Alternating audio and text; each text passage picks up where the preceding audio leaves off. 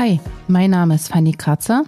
Ich bin die Leiterin der Kreisvolkshochschule Weimarer Land und heiße euch recht herzlich willkommen zu meinem Podcast Praline oder Knackwurst.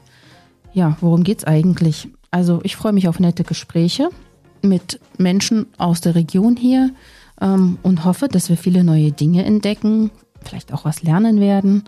Und am Ende steht die nicht ganz ernst gemeinte Frage: Praline oder Knackwurst? Praline oder Knackwurst? Der unterhaltsame Break für zwischendurch. Hallo, liebe Zuhörerinnen und Zuhörer, willkommen zu einer neuen Folge des Podcasts Praline oder Knackwurst. Mein heutiger Podcast-Gast ist die Marion Klaus und das ist eine Kollegin aus unserer Volkshochschule. Sie ist verantwortlich für das Pflegenetzwerk. Hallo Marion. Hi Fanny, danke für die Einladung. Ja, sehr gerne. gerne. bin ich dir gefolgt. Das freut mich. Ähm, die Marion und ich, äh, wir teilen eine Leidenschaft. Und zwar sind wir beide sehr aktiv im Thema Pflege. Wir haben aber noch eine Gemeinsamkeit, die werden wir dann später vorstellen. Marion, du betreust bei uns das Pflegenetzwerk. Erzähl mal, was ist das? Ja, das Pflegenetzwerk gibt es seit dem April letzten Jahres. Also wir sind eigentlich noch ganz frisch auf dem Markt, aber denke, wir haben uns da schon sehr, sehr gut entwickelt und machen eine gute Arbeit. Das Pflegenetzwerk ist eine Institution innerhalb der Kreisvolkshochschule und wir vernetzen die Akteure im Kontext Pflege miteinander. Das heißt, wir versuchen die einzelnen Partner ins Gespräch zu bringen, das Thema Pflege bekannter zu machen und äh, versuchen die Akteure, die pflegenden Angehörige, alle miteinander äh, zu vernetzen. Das klingt jetzt schon wieder ganz schön, wie soll ich sagen, schwer greifbar.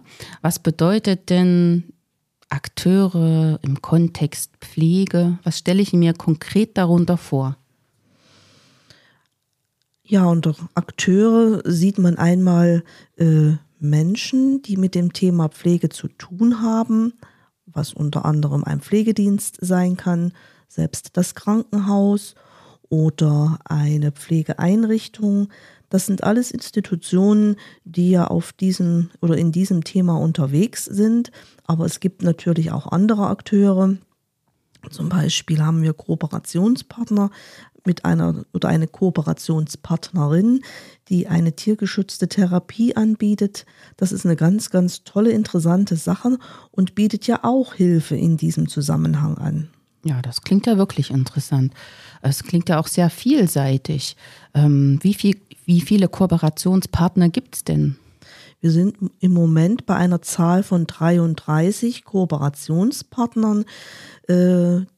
Die Anzahl wächst. Es war am Anfang schwierig, so diese ersten Kooperationspartner zu gewinnen, aber wir sind heute auf einem guten Weg und wir werden mittlerweile auch angesprochen von auch außerhalb unserer Grenzen des Weimarer Landes. Also wir haben, denke ich, schon einen ganz guten Ruf auf diesem Gebiet. Welche Leute sprechen denn dich bzw. das Pflegenetzwerk an außerhalb des Kreises Mitglied im Pflegenetzwerk zu sein. Wer ist das? Zum Beispiel haben wir die Universität in Fechter, die ja auch ein äh, Programm betreut. Also es geht darum, äh, beispielsweise Senioren oder pflegende Angehörige auf diesem Gebiet fit zu machen, ihnen Hilfe anzubieten, auch im Rahmen einer studentischen Mitwirkung, also einer studentischen Mitarbeit. Und äh, die haben uns beispielsweise angesprochen, ob wir uns äh, es vorstellen könnten, auch mit ihrem bereits bestehenden Programmen oder Angeboten zu arbeiten. Und das machen wir natürlich selbstverständlich und sehr gerne, weil da auch schon sehr, sehr viel Arbeit dahinter hm. steckt. Da können also pflegende Angehörige von profitieren, vor auf, allem? Auf jeden Fall pflegende Angehörige. Natürlich können das auch äh, Einrichtungen nutzen. Und äh, wir sehen, dass die einfach ins Gespräch kommen, die Leute, und Module nutzen, die jetzt die Universität zum Beispiel erarbeitet hat. Das ist eine ganz, ganz äh, fortschrittliche Geschichte. Ja, das klingt natürlich toll. Da können, also sehr super, wenn die Bewohnerinnen und Bewohner vom Landkreis auch von Angeboten außerhalb des Landkreises profitieren können. Das ist eine tolle Sache im Pflegenetzwerk. Ähm, wie stelle ich mir denn eigentlich so deinen Arbeitsalltag vor? Was machst du so?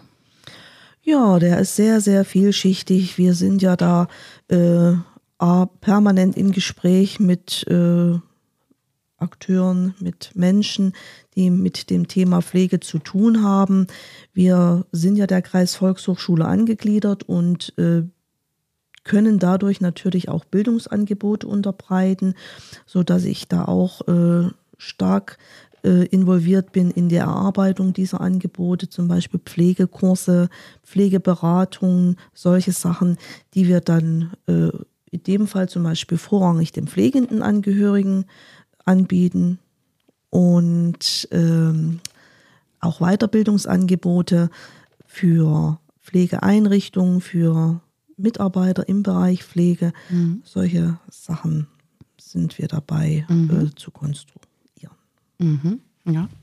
Und letzte Woche weiß ich, weil ich zufällig mit dabei war, gab es eine Pflegenetzwerkkonferenz.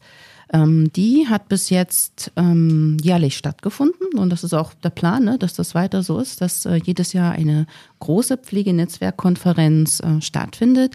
In der letzten Woche ähm, fand die in der Marie-Seebach-Stiftung statt. Das ist auch ein Kooperationspartner von uns.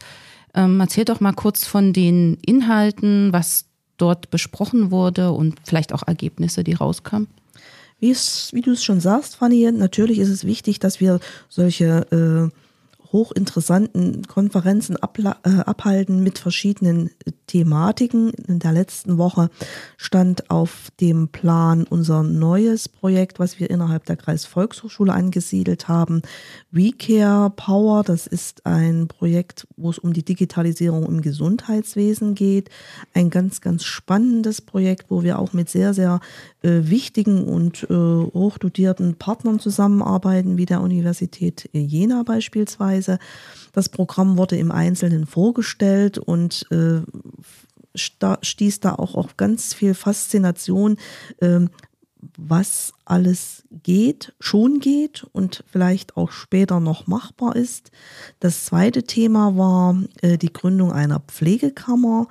Und ich sehe da auch ganz, ganz viel Chancen und ganz viel Potenzial, um einfach dort ein Sprachrohr zu installieren für die Pflegeberufe, die ja im Moment doch immer noch so ein bisschen ungehört sind. Es gibt äh, Ärztekammern, es gibt Handwerkskammern, aber im Bereich Pflege gibt es da leider noch nichts. Was würde denn so eine Pflegekammer bedeuten? Also was hat es für Vorteile?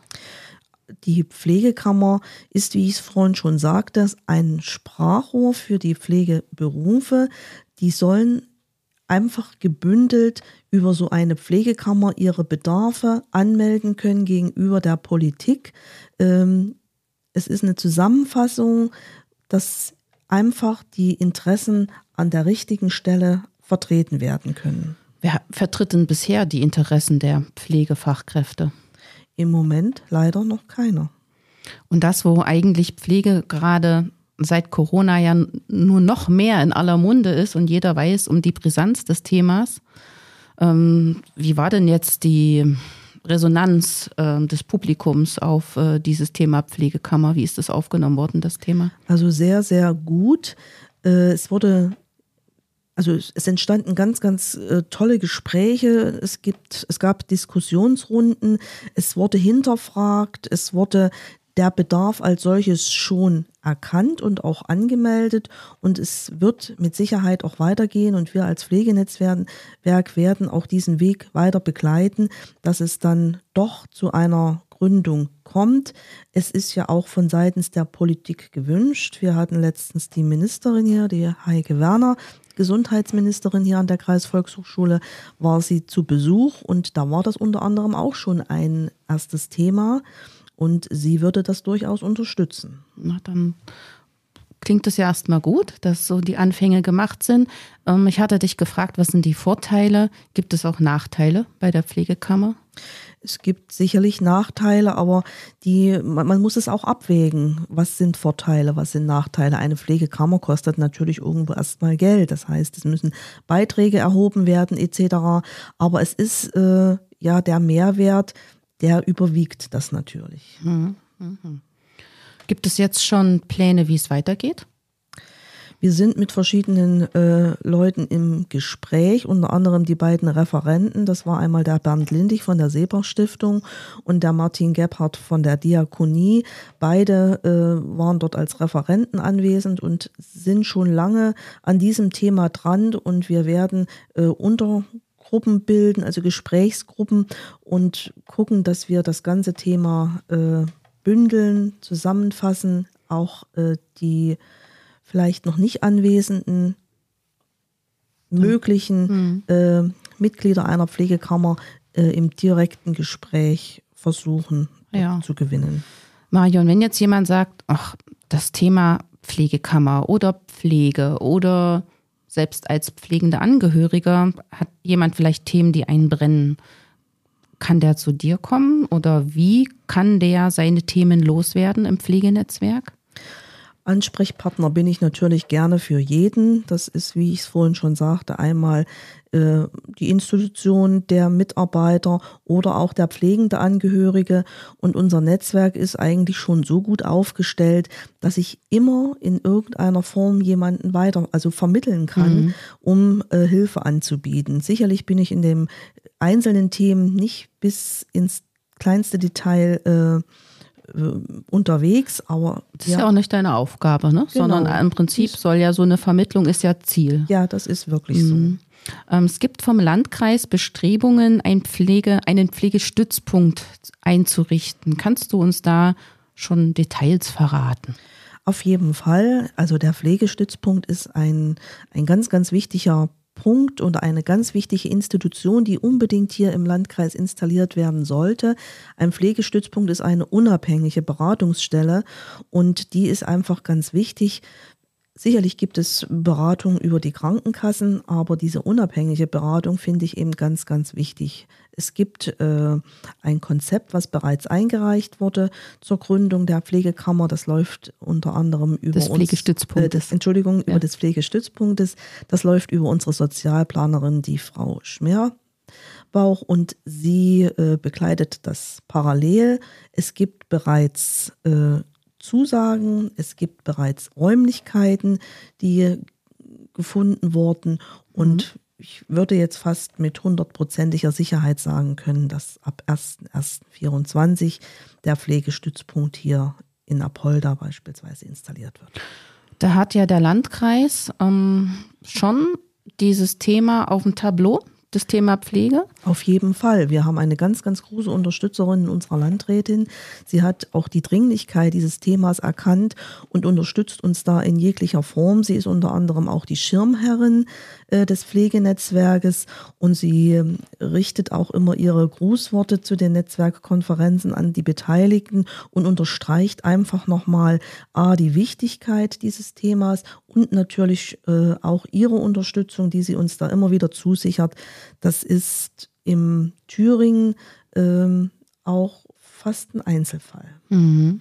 Also da es ist natürlich toll, wenn man unter solchen Bedingungen arbeiten kann, weiß, dass äh, die Politik vor Ort äh, unterstützt. Ähm, das ist natürlich, ähm, ja, also macht es natürlich um Vielfaches leichter und öffnet auch viele Türen dann. Ne? Wenn, Auf jeden Fall. Also ja der äh, Landkreis Weimar ist da wirklich auch Beispielsge äh, beispielgebend, das muss man echt so sagen. Ähm, es gibt ja nicht so viele Pflegenetzwerke in Thüringen. Wie viele Pflegenetzwerke gibt es denn? Ja, in Thüringen sind es leider nur zwei. Das heißt einmal in Schmalkalden-Meiningen. Dort gibt es ein Pflegenetzwerk seit 2018 und uns äh, seit 2022. Also Aufruf an alle Landkreise und kreisfreien Städte, gründet mehr Pflegenetzwerke. Auf jeden Fall, es ist eine gute Sache, das zeigt sich in meiner täglichen Arbeit. Ich möchte auch gerne darauf hinweisen, dass wir uns Unterstützung gesucht haben, zum Beispiel vom Landesseniorenrat. Dort wurde eine Handlungsempfehlung äh, erstellt, wie man ein Pflegenetzwerk gründet und äh, in vereinfachter Form, dass man einfach auch eher den Zugang bekommt, wo gibt es Fördermittel beispielsweise, wie muss so ein Konzept aussehen etc. Also einfach, wer Interesse hat, sich beim Landesseniorenrat melden und sich dort die Handlungsempfehlung ja, aushändigen lassen. Okay. Kommen wir nochmal zurück zur Volkshochschule.